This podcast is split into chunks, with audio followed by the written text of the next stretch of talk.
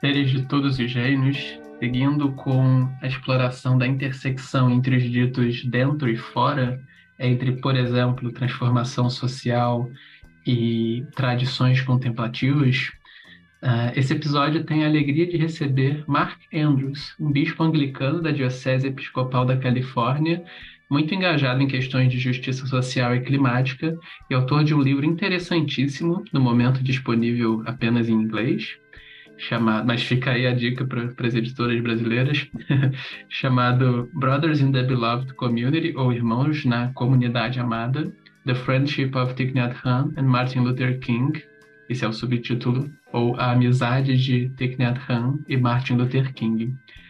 Essa, a existência dessa conexão é superficialmente conhecida, creio eu, nos meios budistas, né? mas ela raramente é explorada em profundidade, e é isso que o Mark Andrews faz nesse livro. E basicamente ele vê essa conexão que eles tiveram à, à luz do tema da comunidade amada, que é uma linhagem uh, recebida pelo Martin Luther King, levada adiante pelo Luther King e posteriormente levada adiante pelo próprio Thich Nhat Hanh. E, basicamente, então, uh, em 2014, o Thich Nhat Hanh falou que, após a morte do, do, Luther King em 68, ele fez um voto de continuar construindo a comunidade amada e de sempre ter sentido o apoio do Luther King.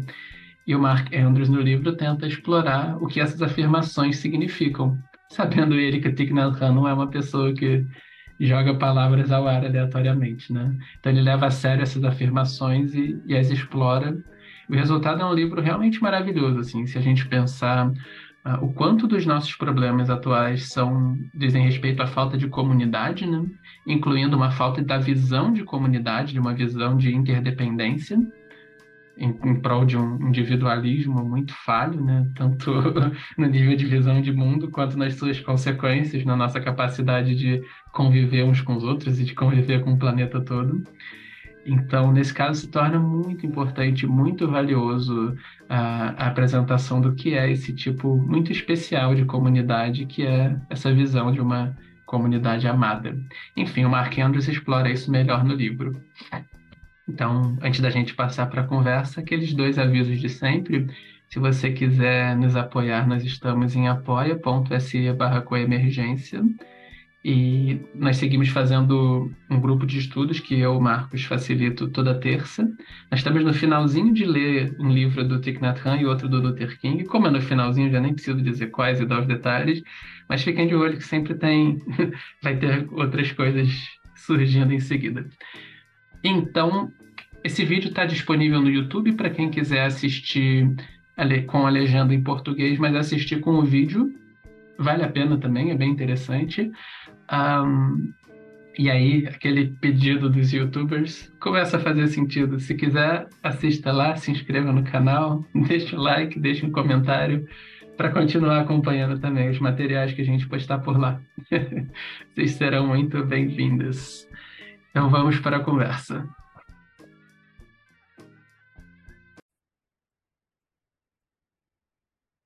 Pessoal, um aviso adicional gravado depois. Esse programa nem foi pro ar no final das contas, porque estava muito engraçada a tradução, porque eu, Marcos, que fiz a tradução tanto da minha pergunta quanto da resposta do Bispo Mark. Tava tipo Chaves vendendo churros para ele próprio, sabe? Não, mas não sei o que, não sei o que, não, eu acho que não sei o que. Eu fiquei meio com vergonha e nem subi o programa. Mas agora está no ar, então ouçam, além de para ouvir as respostas profundas do bispo, ouçam para dar uma, uma risada comigo também. Não levem muito a sério, por favor. Agora sim, ótimo programa. Bispo Mark Andrews, que alegria te encontrar. Estou muito feliz que nós vamos ter essa conversa. Bem-vindo. Obrigado, é um prazer estar contigo. Obrigado. Então, você escreveu um livro chamado Irmãos na Comunidade Amada, a amizade de Thich Nhat Hanh e Martin Luther King Jr. Esse é o tópico principal que nós vamos discutir aqui, creio eu. Talvez nós possamos começar com essa ideia da comunidade amada. O que é isto? E por que você pensa que esse assunto é tão importante? E talvez nós podemos também discutir a ideia, a linhagem, perdão, dessa ideia. Claro, comunidade amada é um termo que foi cunhado por um filósofo norte-americano, como você sabe, Marcos, Josiah Royce.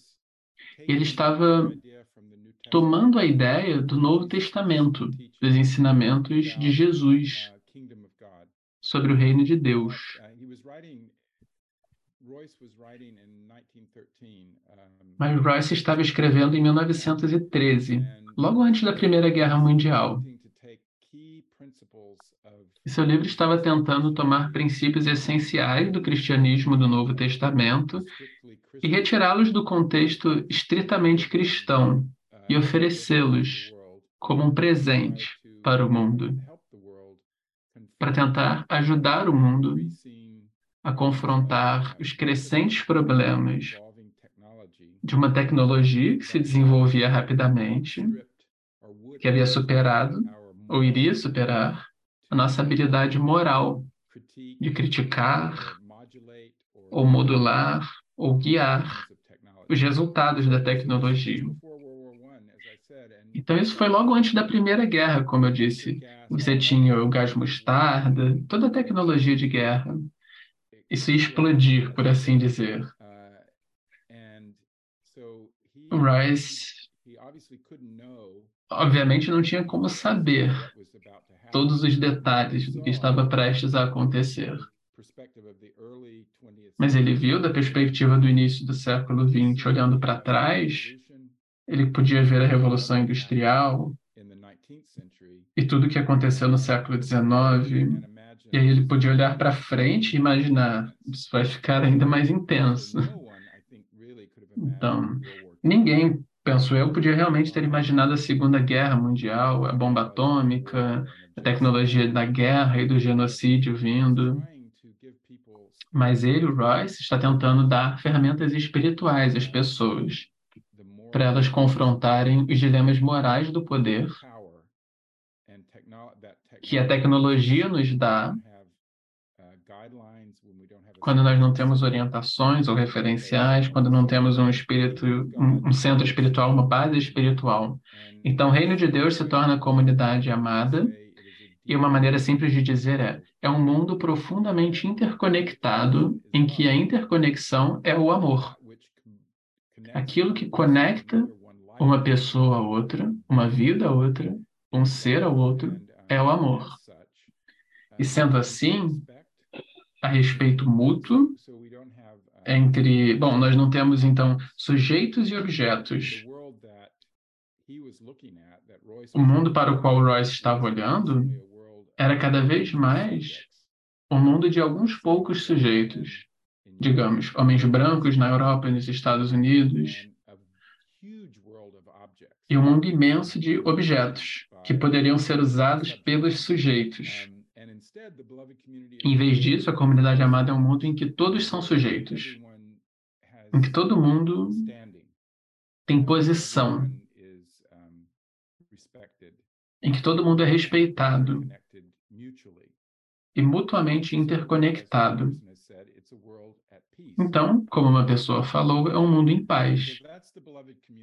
Então, essa é a comunidade amada um mundo profundamente interconectado, em que a conexão é feita por um tipo específico de amor, que no Novo Testamento, em grego, é chamado de amor ágape, e que eu traduzo no livro como amor transbordante.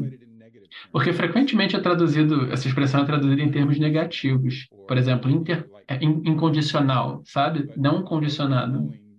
Mas transbordante é uma maneira positiva de dizê-lo. Então, isso é o que conecta, nos conecta uns aos outros e permite que emerjamos em um mundo de paz. Então, essa é a ideia que Martin Luther King Jr. herdou de uma linhagem de pessoas, começando por Josiah Royce. E ele também falou sobre ela em Genebra, em 1967, com Thich Nhat Hanh, na última vez que eles se encontraram em uma conferência pela paz. E o que eu acho interessante sobre isso é que ele não deu a ideia de comunidade a Thich Nhat Hanh como se o Thich Nhat Hanh também não tivesse uma bagagem. Em vez disso, o Thich Nhat Hanh tinha uma visão de mundo que não era a mesma coisa da comunidade amada, mas era muito paralela a ela. Mas ele adotou a linguagem e a ideia da comunidade amada.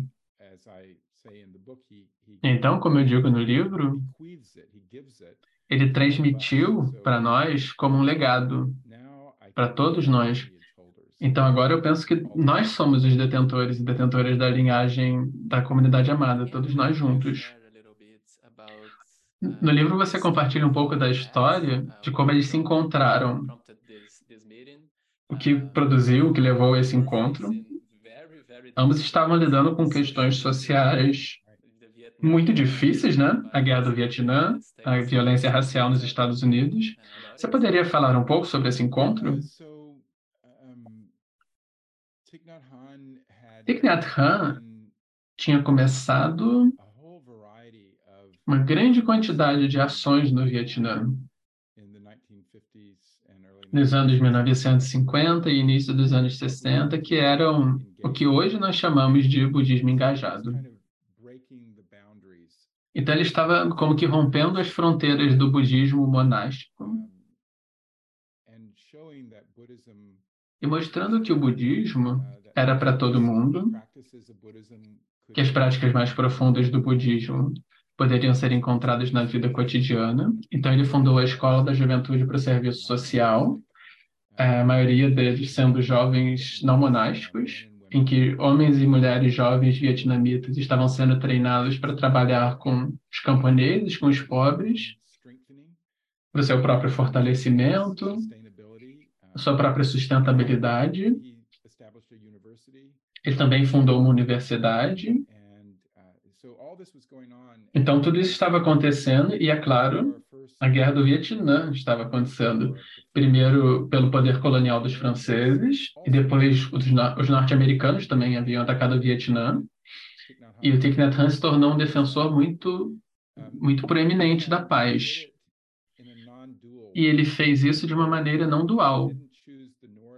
Então ele não escolheu o norte ou o sul os comunistas ou, ou o sul ele queria paz para todo o Vietnã o que significa que ele se tornou uma persona não grata para ambos os lados.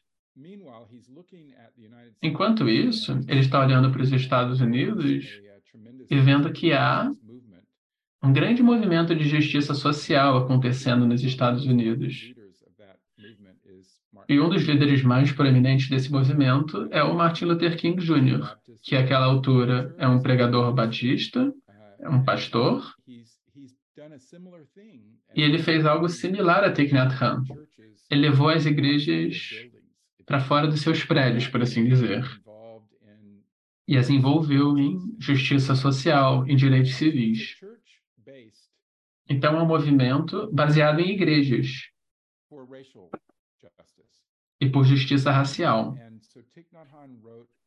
Então, Thich Nhat Hanh escreveu uma carta para Martin Luther King Jr., tentando conquistar o apoio de King para os esforços de paz entre o Vietnã e os Estados Unidos. E ele apelou para o King com base em, no tema do martírio. Isso é para falar na terminologia cristã. Mas o que ele estava tentando fazer é explicar que, uh, em 1961, quando, quando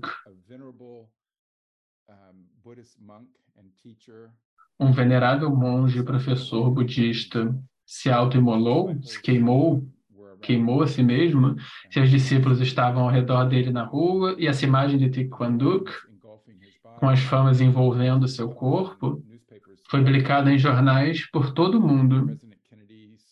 O presidente a viu, comentou sobre essa imagem, sabe? Foi muito. A maioria dos comentadores, dos jornalistas, disse que foi suicídio.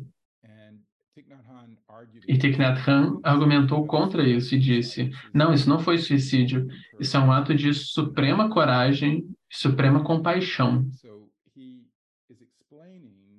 Então, nessa carta, ele está explicando para o King a base espiritual desse movimento no Vietnã e pedindo que King se junte, que leve sua liderança considerável, sua proeminência e se junte ao movimento pela paz.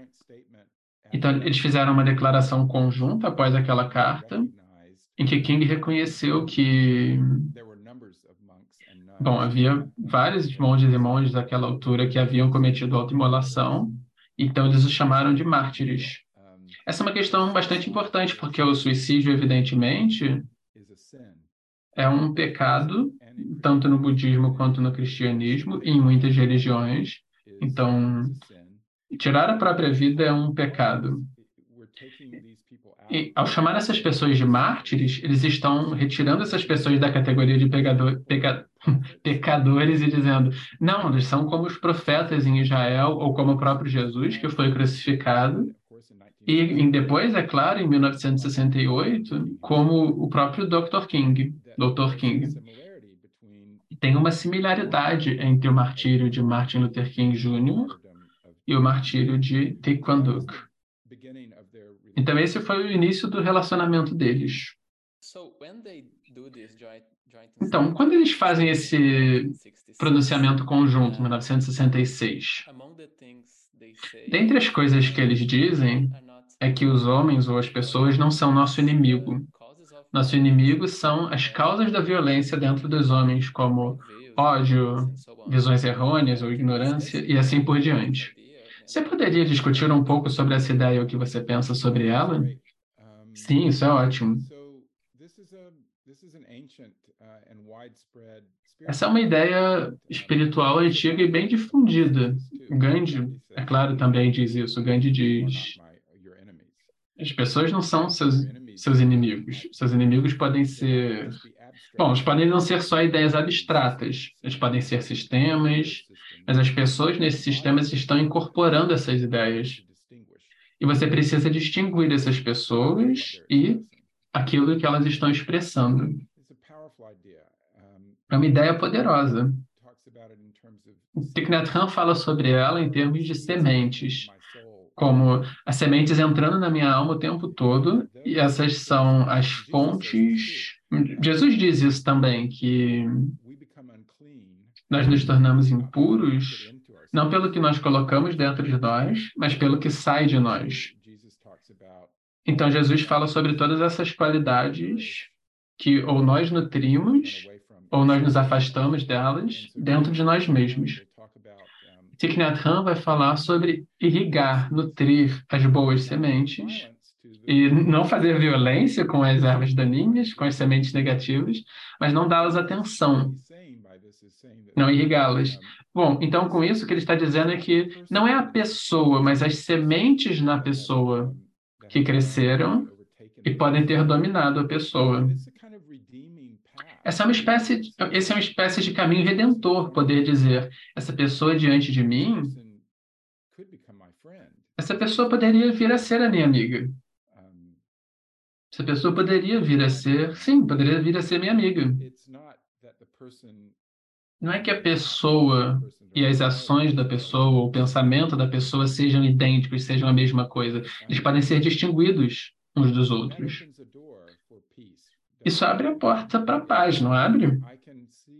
Se eu posso ver que você é alguém que não é o mesmo que as suas ações e as suas ideias, que há algum tipo de diferença, por mais que ela possa estar encoberta, soterrada, ao menos a esperança que você e eu possamos vir a ser amigos. Isso é o que eu penso que significa essa ideia de que os nossos inimigos não são pessoas, mas sim que os nossos inimigos são são diferentes do que pessoas. Eu quero dizer dessa maneira porque, novamente, não são apenas abstrações. Nós poderíamos dizer que eu acho que nós estaríamos desresponsabilizando corporações e governa, governos e assim por, por diante se nós, disser, se nós disséssemos que são apenas qualidades espirituais. Nós precisamos sim entender que são entidades incorporadas que têm realidades espirituais e físicas. Mas nós precisamos poder dizer que as pessoas, a própria terra, os animais da terra, a vida da terra, continuam sendo parte inerente da comunidade amada e que nós podemos nos relacionar com elas, com eles dessa maneira positivamente.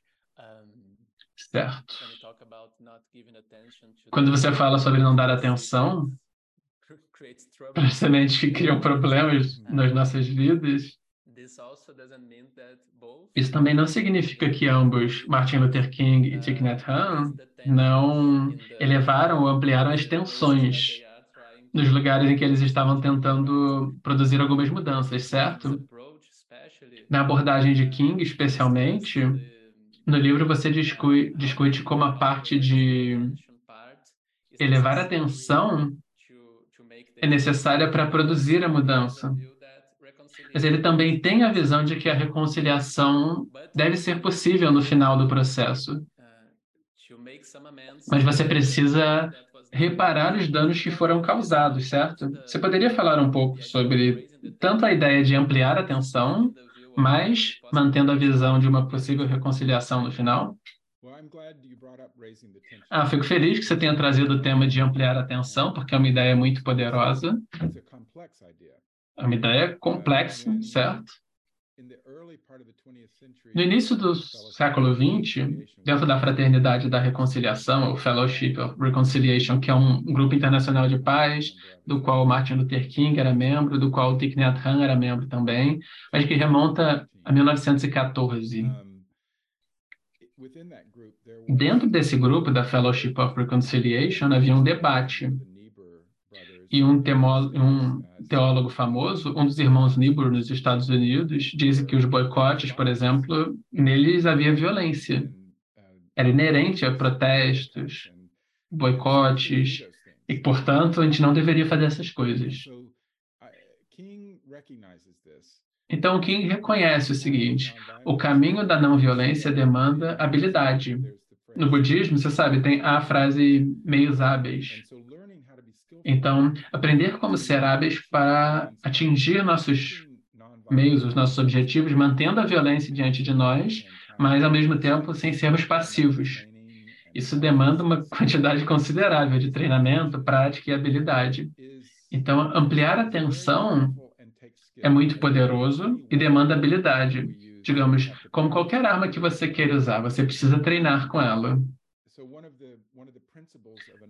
E aprender. Então, um dos princípios da, de uma ação não violenta que Dr. King coloca na sua carta de uma prisão em Birmingham em 1963 são os passos que eles dariam para chegar a uma ação não violenta. Um deles é purificar a sua motivação, de modo que você realmente compreende qual é a minha motivação para fazer isto. A raiva por trás disto? Ok, bom, a raiva, mas eu preciso poder ter certeza de que a raiva não seja a minha motivação, me certificar disso. Ou revanche, revanche, ou reversão de poder. Essa ação não é só para tirar alguém do poder para eu poder assumir o, assumir o poder. Então, nós precisamos purificar a motivação das nossas ações. E então, ampliar a atenção se torna uma ferramenta não violenta. De modo que ela realmente se torna algo que vai despertar as pessoas. E como você sabe, Marcos, o termo vem de Platão, quando ele está escrevendo o diálogo, que é a defesa que Sócrates faz de si mesmo, a apologia de Sócrates. apologia de Sócrates. Então, Sócrates é acusado de corromper a moral dos jovens atenienses é levado a julgamento e acaba por ser executado.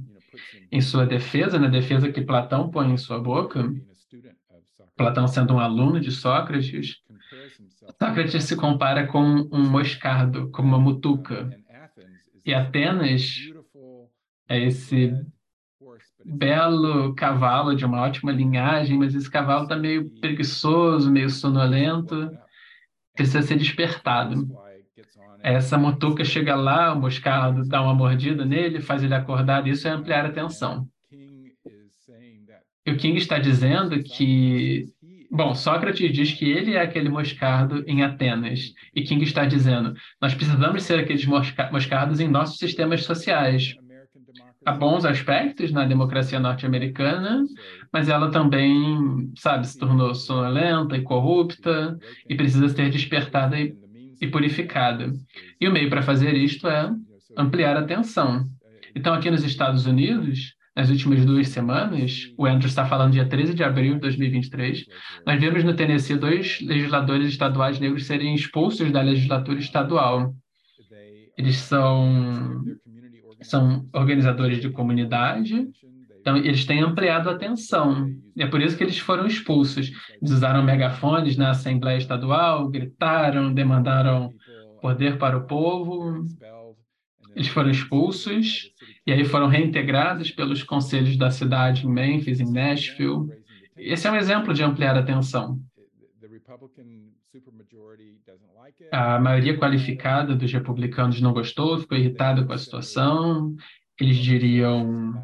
Bom, eles disseram de fato: isso é falta de decoro, é um mau comportamento, isso é disruptivo. Disruptivo. E eles diriam: oh, isso é um tipo de violência esses dois jovens negros, havia uma mulher branca também. Os três diriam: bom, apenas os homens negros foram expulsos, mas eles diriam: não, não é violência, nós estamos ampliando a atenção. Isto não é violência. Mas você pode ver que você tem que traçar um caminho, você deve se mover com muito cuidado. Então você traz a questão da reconciliação, e é verdade, você está dizendo algo realmente importante, que é o perdão depende de que se fale a verdade, de que haja disposição para admitir a verdade, ver a verdade.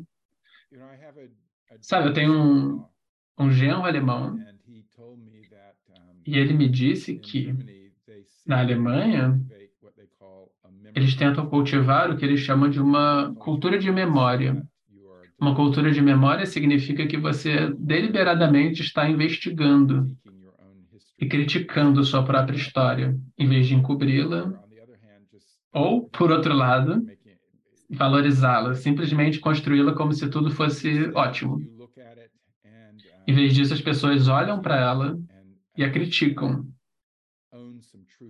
e se responsabilizam coletivamente por algumas verdades. Então, essa é a base ou uma das bases para a reconciliação.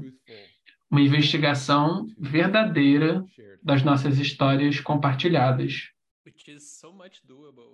O que é muito, seria muito mais factível, né? ou é muito mais factível, se nós pensarmos que nós não somos os nossos erros, certo? Porque aí nós podemos identificar os erros, aí pode ser, isso é viável. Sim, é muito importante, não é dizer nós não somos. Eles são nossos erros, mas nós não somos definidos por eles, sim. É sim, eu quero dizer, eles não são nossos, né? São nossos erros, mas não constituem um eu. Sim, não, exatamente, não são eu, exatamente, não nos definem. Perfeito, de acordo. Então, quando você discute essa ideia de amor transbordante, eu não pensei muito extensamente a respeito sobre a ideia, sim, mas sobre o que eu vou dizer. No budismo há alguns paralelos. A gente poderia dizer que meta, ou talvez todas as quatro qualidades incomensuráveis, meta, ou bondade amorosa, compaixão, alegria, equanimidade, ou talvez bodhicitta, ou seja, mente desperta, coração aberto, e a ideia ou a intenção de levar todos esses seres à iluminação, assim por diante. Eu não sei, talvez alguma dessas ideias seja paralela à ágape, mas provavelmente dentre todas essas opções, dentre essas possibilidades, é, há algo universal em ambas as tradições sobre essa ideia de um amor transbordante ou ilimitado. E como budista, o que me atraiu para o budismo é a possibilidade de cultivo, certo? Cultivo desses estados e do nosso acesso a esse lugar de amor em nós. E eu estou pensando, tem, no cristianismo provavelmente tem, mas tem alguma ideia de cultivo? Como, porque, sabe, como a pessoa pode ser mais amorosa? Ah, isso é belo. Sim. Pode-se dizer que a oração contemplativa é um caminho paralelo à atenção plena no budismo. e o cultivo de um lugar estável de compaixão, de meta, penso eu. Nas orações contemplativas, cristianismo, bom, tem a todo tipo de oração, como também há no budismo. Então a gente pode pedir coisas, nós podemos fazer recitações, podemos rezar pelas pessoas que amamos, pelas pessoas que estão sofrendo, podemos rezar por, por nós mesmos. Mas na oração contemplativa, você simplesmente se mantém consciente da presença do absoluto, como Thich Nhat Hanh diz, o absoluto, ou uh, a dimensão última, tocar o absoluto, ou em termos cristãos, a presença de Deus. Você direciona a sua consciência para a presença de Deus. E aí, quando a pessoa se distrai, isso é bastante paralelo às práticas de meditação no budismo. Você usa uma palavra, uma frase ou uma imagem para te trazer de volta para a sua consciência. Você simplesmente permanece nessa consciência. No Novo Testamento, em uma das cartas de João, é feita uma equação entre Deus e amor. a equação diz literalmente: Deus é amor. Então, quando você faz isso, você está voltando a sua atenção para o amor. E por meio desse cultivo da presença de Deus, você está preenchendo a sua consciência com amor. E essa se torna mais a mais a maneira como você vê o mundo, como você vê a si mesmo. Então, é uma espécie de abertura de si mesmo ao amor ágape. Perfeito. E seria muito bom, eu esperaria muito, torço muito para que essa ideia de cultivo se amplie mais, né? Em cada lugar, não só os religiosos, mas também os lugares laicos. Seria muito bom que isso acontecesse, porque a gente realmente pode se familiarizar com esses estados, certo? Sim, está disponível, como Thich Nhat Hanh diz, é, disse, está disponível em cada instante das nossas vidas, está disponível para todo mundo. Eu penso que esse é um dos grandes insights budistas, que a iluminação não é para depois dessa vida. Não é o resultado de 10 mil reencarnações. Pode ser, mas está disponível nessa vida. Isso é o que Thich Nhat Hanh enfatiza, que o Nirvana está entrelaçado com a realidade presente, inseparável dela. Não é algo que está em outro lugar, nem para um outro momento, mas está entrelaçado com a realidade presente. E, de fato, o engajamento com o mundo material, em vez da negação do mundo material, é o caminho para o nirvana. Essa é uma ideia muito libertadora. Certo? Uh, Bom, o Martin Luther King frequentemente fala sobre, ou falou sobre, a estrutura interdependente da realidade. Não tenho certeza se essa é a expressão exata, mas a ideia é essa. E em ambas as tradições, cristianismo e budismo, a interdependência é muito enfatizada, certo? E talvez contemporaneamente, ideias como Gaia também ecoem essa visão de interdependência. Então, você poderia falar um pouco sobre interdependência e como a não violência se conecta com ela? Porque se eu realmente não posso me separar do outro, ou me separar do mundo, ou a humanidade do mundo natural, então a ideia de violência, ou a própria violência, faz sentido, certo? Porque eu não posso, não tem como eu machucar apenas o outro. É, sim, isso é ótimo. Eu penso que uma maneira de abordar isso, de uma perspectiva ocidental, é pelo desenvolvimento da física. Porque nós. Eu fui criado com a física newtoniana, newtoniana certo? E certamente a física quântica era bem aceita muito antes de eu nascer. Mas o que nos ensinaram na escola foi a física newtoniana. Na física newtoniana, há toda a visão de mundo da ciência, que tem um construto do observador objetivo. Então, eu sou observador objetivo, eu sou cientista, eu não tenho interesses políticos, eu estou simplesmente olhando para os fatos e investigando. E claro que isso é uma ficção, nós sabemos que isso é uma ficção. Mas por boa parte do século XX foi apresentado como uma realidade, que você poderia ser objetivo, que a ciência estava sendo apresentada de uma maneira objetiva, e ela poderia ser objetiva, e eu, como cientista, sou removido, distanciado daquilo que eu estou estudando. Isso influenciou tudo. O exemplo que eu uso frequentemente é consertar o carro. Quando eu era uma pessoa jovem, você podia consertar um carro. Você não tinha partes computadorizadas no carro, era tudo mecânico. Se o carro quebrasse, você poderia descobrir o que estava errado, conseguir uma nova peça, removê-la e fazer o conserto. Eu não estava envolvido, eu estava fazendo o trabalho, mas eu não estou quebrado, é o carro que está quebrado. Não estou, não está sendo consertado, eu não fui consertado, é o carro que foi está sendo consertado. Mas de uma maneira quântica de olhar para isto, o carro e eu estamos nesse processo entrelaçado, emaranhados, enredados. Quando eu conserto o carro, eu estou me consertando. Quando o carro está quebrado, eu estou quebrado também. Então, há mutualidade na maneira quântica de olhar o mundo. Está muito mais de acordo com a ideia de interdependência.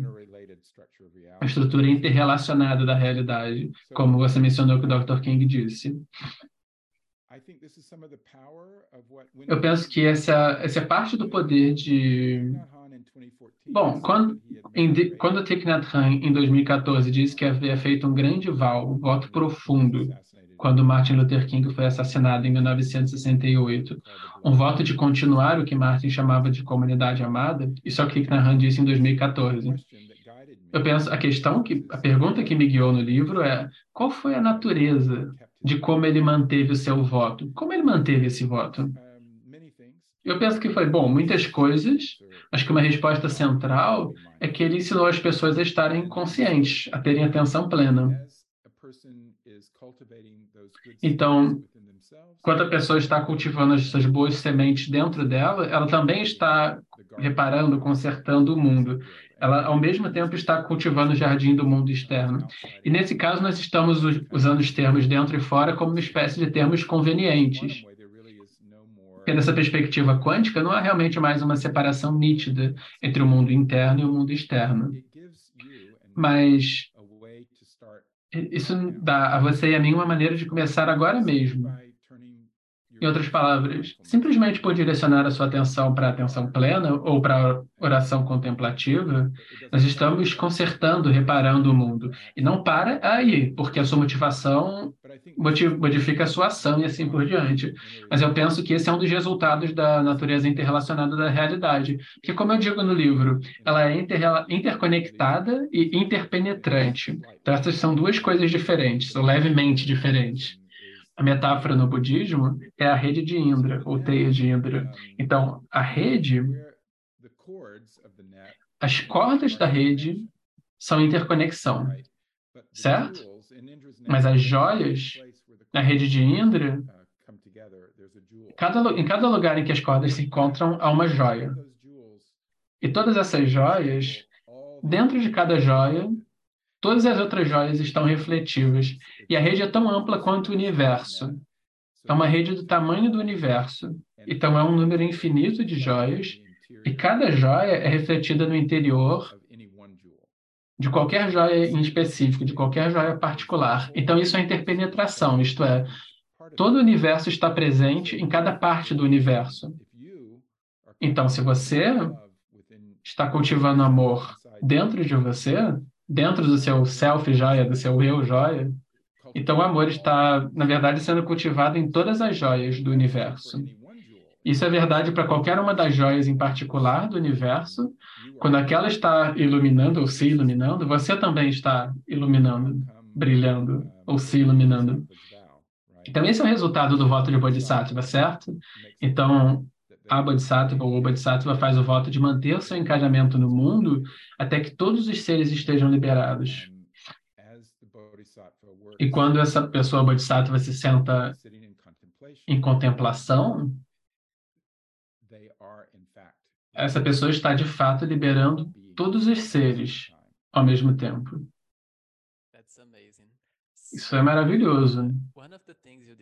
Bom, uma das coisas que você discute no seu livro, você propõe uma interpretação da peça de Thich Nhat Hanh, O caminho do retorno continua a jornada, ou The Path of Return continues the journey. Nessa peça ele diz que o amor te permite ver coisas que, caso contrário, você não conseguiria ver.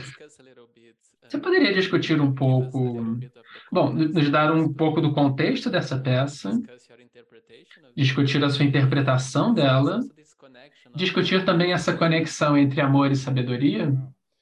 Hum, uau! Bom, fico muito feliz que você está trazendo o nosso foco para essa peça, que eu acho que ela é tremendamente importante. Eu havia acreditado até muito recentemente que ela nunca havia sido apresentada, mas parece que ela foi apresentada uma vez desde 1967. É assim. Nós esperamos montá-la, nós esperamos, queremos produzi-la, talvez como um filme. Esse é o meu projeto mais recente. Isso é uma ótima notícia. Ah, sim, eu acho também. Eu estou empolgado com, com o projeto. Bom, o contexto da peça é o seguinte. No final da primavera de 67, começo de verão, uma jovem monja budista, Mai, praticou autoimolação. Então, dois meses depois, aproximadamente, cinco jovens, jovens rapazes que estavam na escola para serviço social foram sequestrados do seu dormitório à noite, levados às margens do rio Saigon e executados. Quatro deles foram mortos e um sobreviveu e pôde contar a história do que aconteceu. A peça começa à meia-noite, na noite em que esses jovens rapazes foram mortos. E o que acontece é que Mai rema um barco até a margem, até a margem do rio, e leva os quatro jovens rapazes que foram mortos no, no bote com ela, no barco com ela, como seres vivos. Então ela está viva, eles estão vivos, então eles estão remando juntos no rio e tendo uma conversa sobre o pós-vida. O que é isto? Quem somos nós? O que está acontecendo? E realmente é sobre. Eu penso, ele não diz isso, mas eu penso que o Tai está apresentando a Mai e esses quatro jovens rapazes como bodhisattvas. Então a vida deles foi interrompida, interrompida, mas eles estão continuando. Eles têm o poder do amor, que realmente se está mantendo em movimento.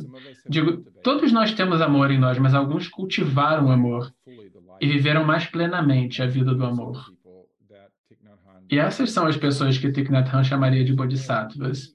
E como você sabe, eu penso que ele estava sendo muito deliberado, muito consciente, estava sendo verdadeiro, estava sendo um professor quando ele chamava diferentes entidades e diferentes pessoas de grandes bodhisattvas.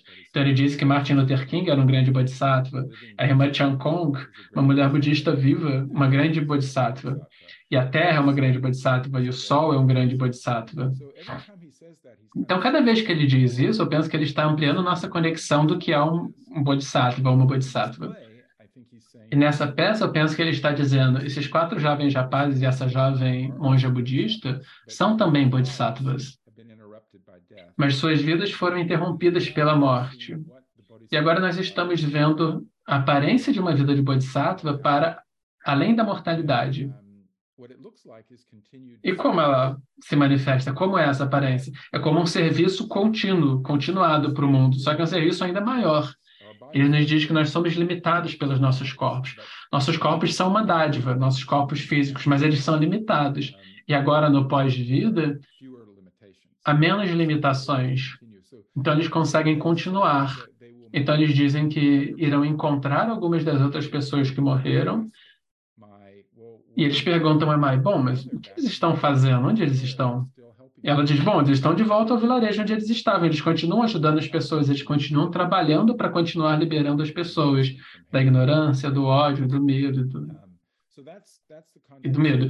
Então, esse é o contexto da peça e do que ela realmente trata. Não há muita ação. É realmente uma peça de ideias. Eu a comparo um pouco com Entre Quatro Paredes, do Sartre, o filósofo francês E você conhece a peça? É, não há ação. As pessoas estão trancadas juntas em um quarto, em vez de.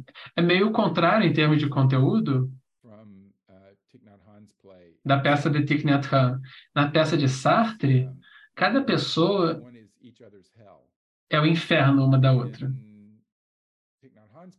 Na peça de Thich Nhat Hanh, cada pessoa é o paraíso uma da outra, ou a bênção. Eu penso que é isso. E o amor? Hum, então você fez essa pergunta sobre onde está o amor na peça. E eu penso que é realmente tudo amor. Porque a Bodhisattva, a pessoa, Bodhisattva é a incorporação viva do amor. E eu penso que eles estão aprendendo na peça quem eles são. Então, eles acabaram de, sabe, acabaram de ser assassinados. Eles estão entrando nessa vida sem as limitações, estão plenos de amor, eles também foram traumatizados. Então, eles estão aprendendo o que significa perdão e como você lida com os agressores, com as pessoas que os mataram. Então, eles estão aprendendo a seguir na direção do amor e na direção contrária do ódio e do medo. Certo. Bom, você falou sobre atenção plena, certo? Tem um papel para atenção plena. Aqui eu vou fazer uma confusão na tradição budista. Aí eu peço desculpas. Não, não, não, não. Na tradição cristã faltou um pouco de atenção plena ali. Bom, eu penso que o que mais apropriado, o mais aproximado é o que eu estava falando sobre oração contemplativa. Eu penso que alguns cristãos realmente discordariam de mim sobre isso, porque oração plena e oração seriam vistas como coisas diferentes. Eu penso que o Dalai Lama poderia discordar de mim também, porque a categoria de Deus.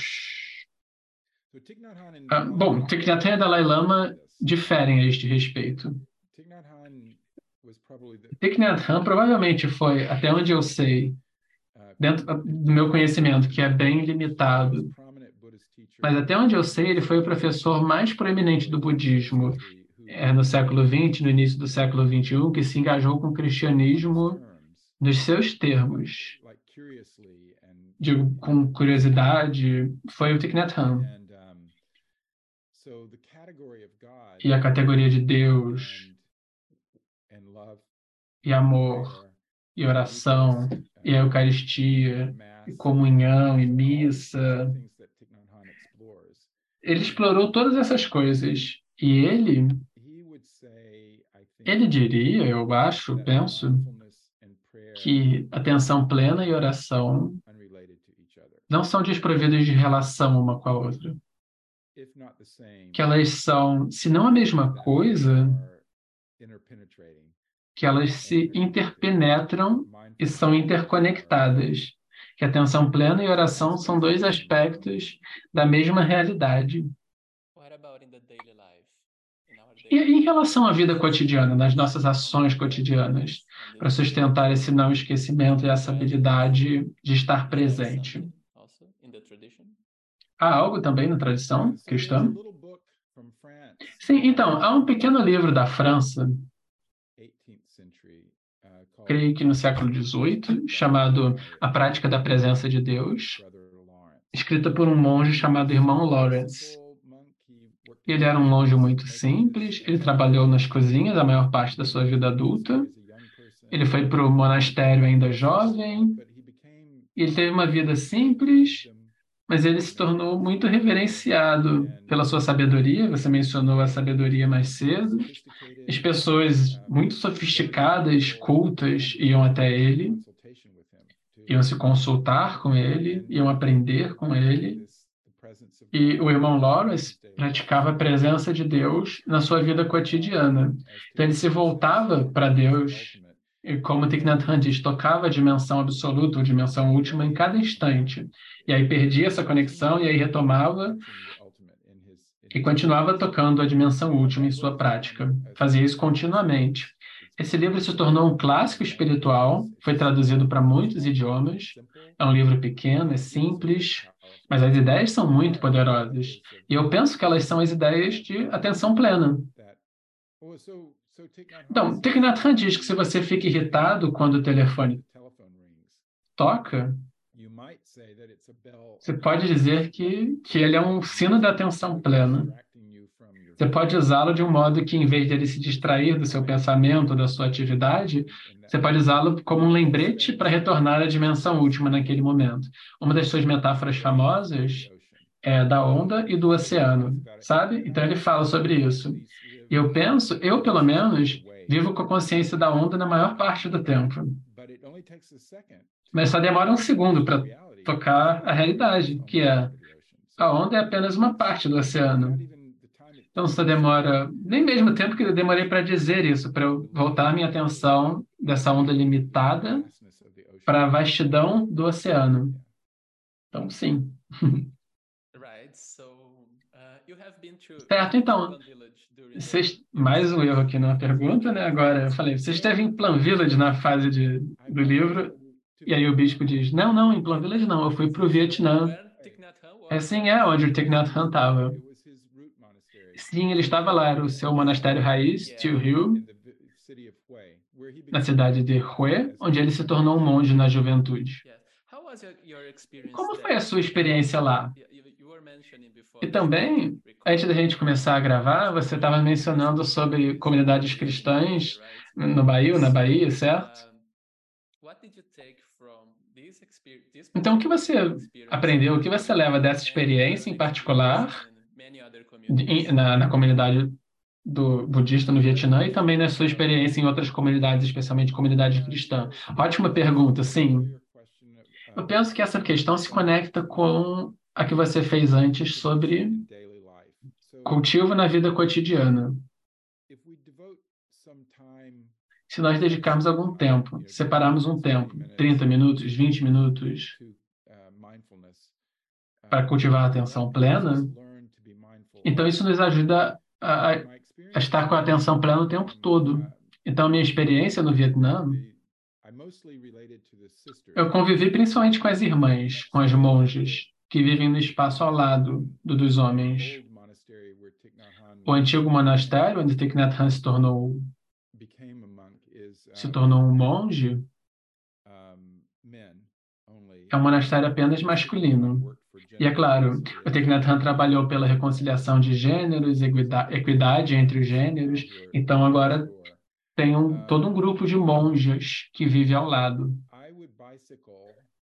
Eu ia pedalando de bicicleta do pequeno hotel em que eu estava, 5 da manhã, pedalava duas milhas ou 3,2 quilômetros, e juntava as monjas para recitação, para fazer recitações, cantoria, e aí recebíamos um pequeno ensinamento, fazíamos meditação caminhando, e depois tomávamos café da manhã. O café da manhã era em silêncio, então nós nos servíamos, comíamos em silêncio, com atenção plena,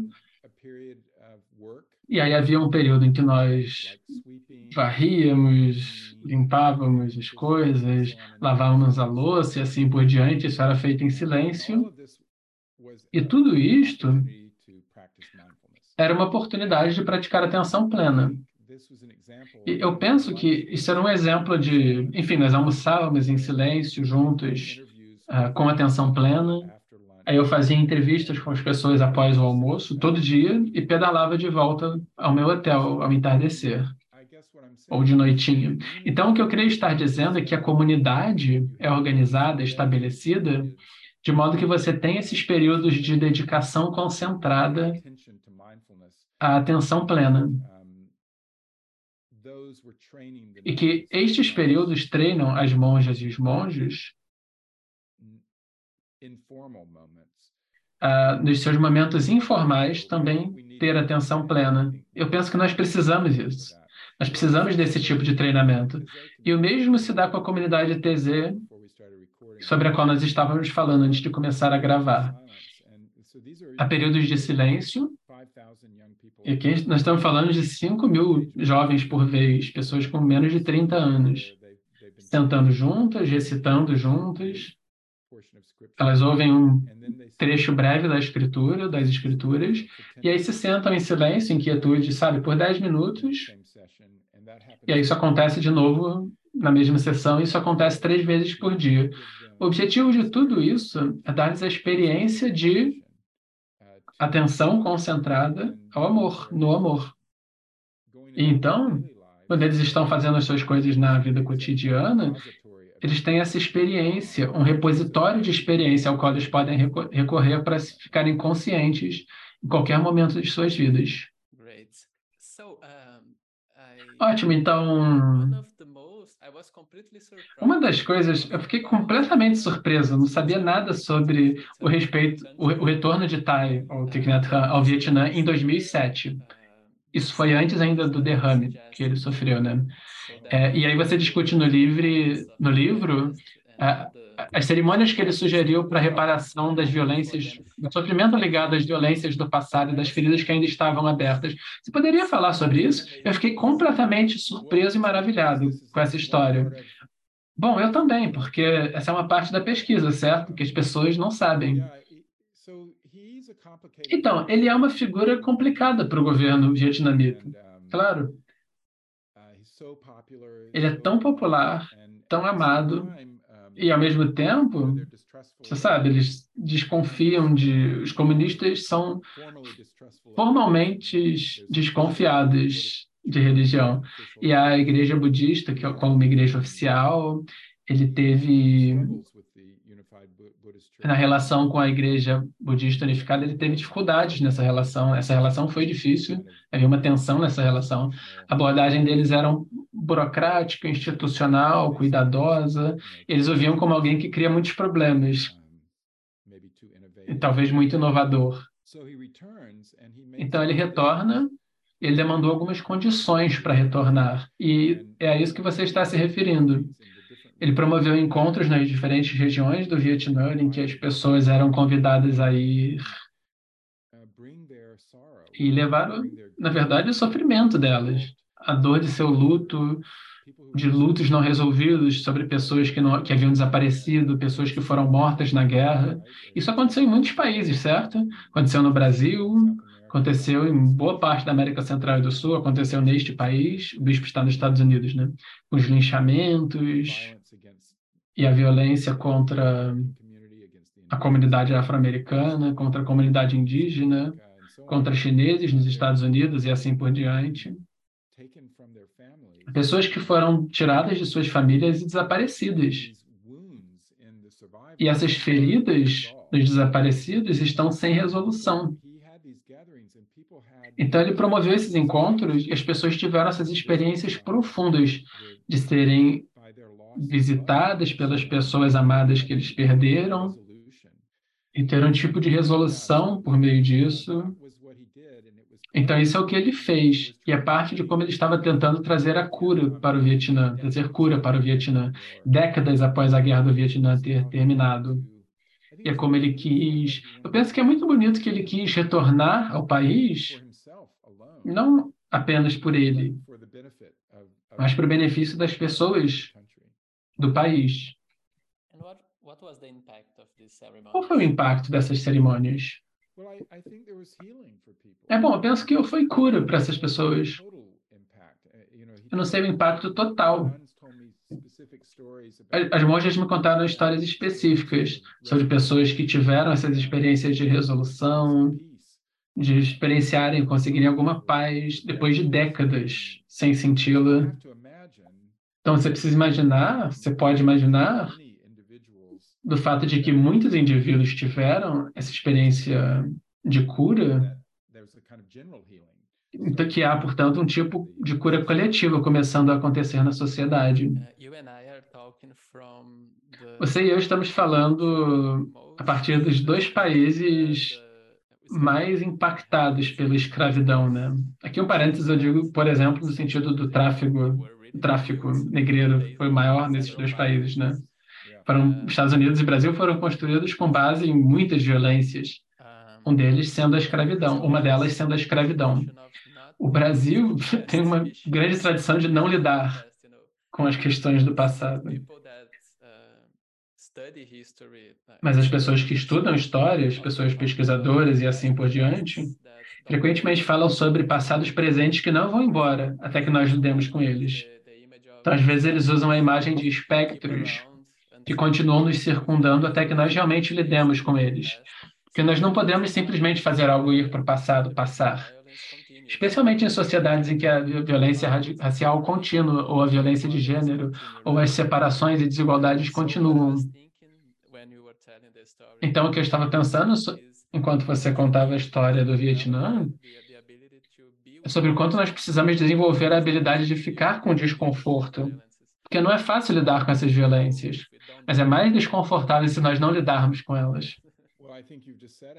É, sim, acho que é isso mesmo que você está dizendo. Nós pensamos que o desconforto que nós tememos, que nós já estamos começando a sentir, que esse é o desconforto a ser evitado. Mas, na verdade, ir na direção desse desconforto irá prevenir desconfortos piores. A, a distorção que o trauma herdado, que continua sendo reinscrito, como você diz, na contemporaneidade, no presente, e o grau com que ele deforma a vida e destrói a vida é simplesmente imenso.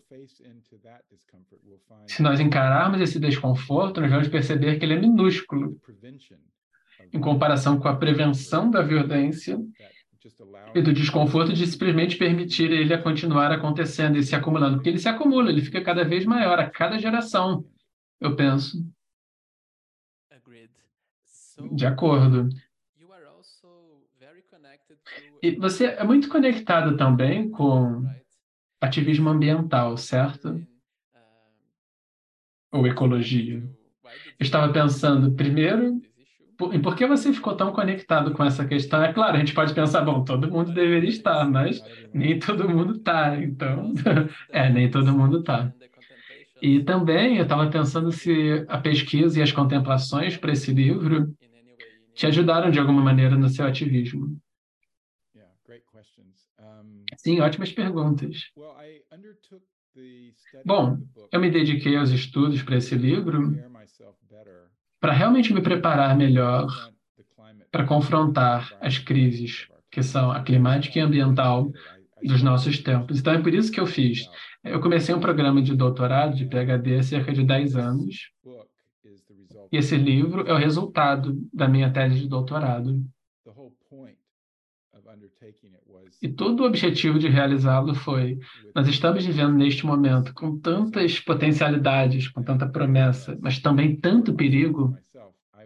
E cada um de nós, bom, vou falar por mim mesmo, né? Eu quero responder da maneira mais hábil e responder tão bem quanto eu puder. E eu senti, sim, eu estava fazendo bastante coisa, mas eu poderia fazer mais, eu poderia estar mais bem preparado.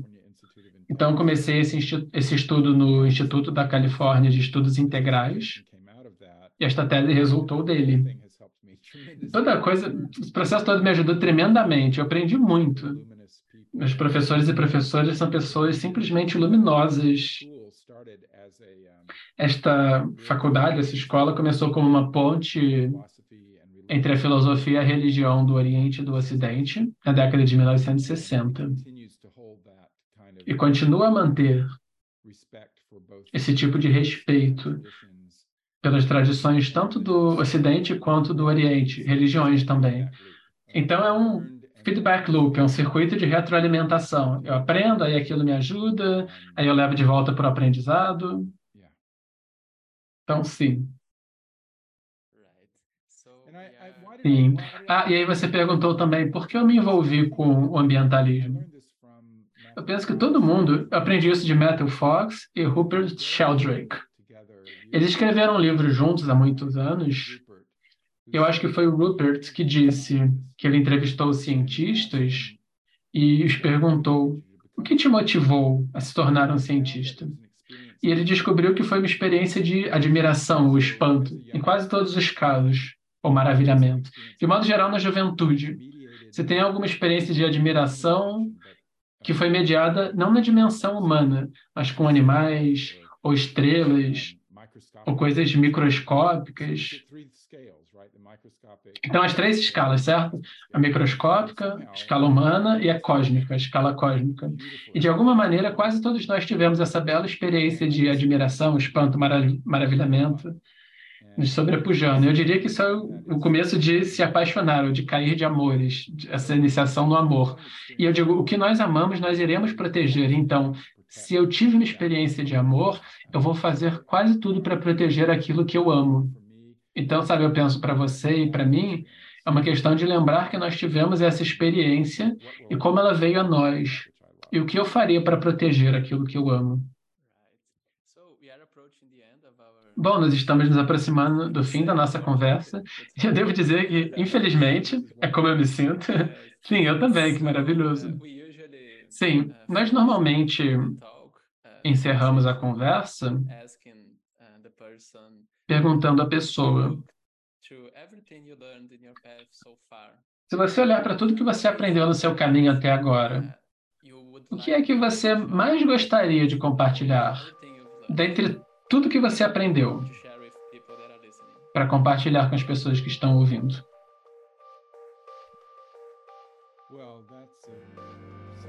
Bom, essa é uma pergunta tão importante.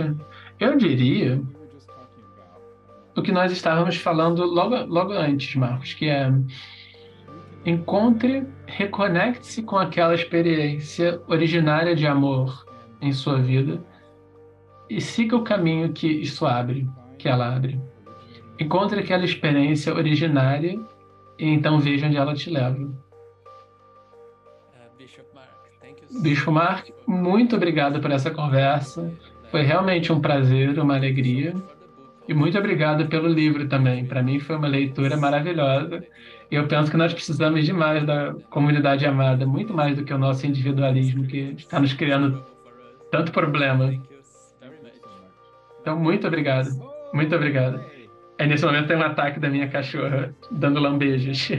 E o bispo conta que eles têm um cachorrinho também, ele estava latindo lá no quintal. Qual é o nome da sua cachorra? É, meu fone tinha caído nessa. Veja lá no vídeo, faz mais sentido. YouTube. Ela se chama TT, ou Teodora. TT é o apelido dela. Ah, ela é linda. Diz oi pro bicho Mark, TT. Enfim, aí a gente se despede. Muito obrigado, muito obrigado.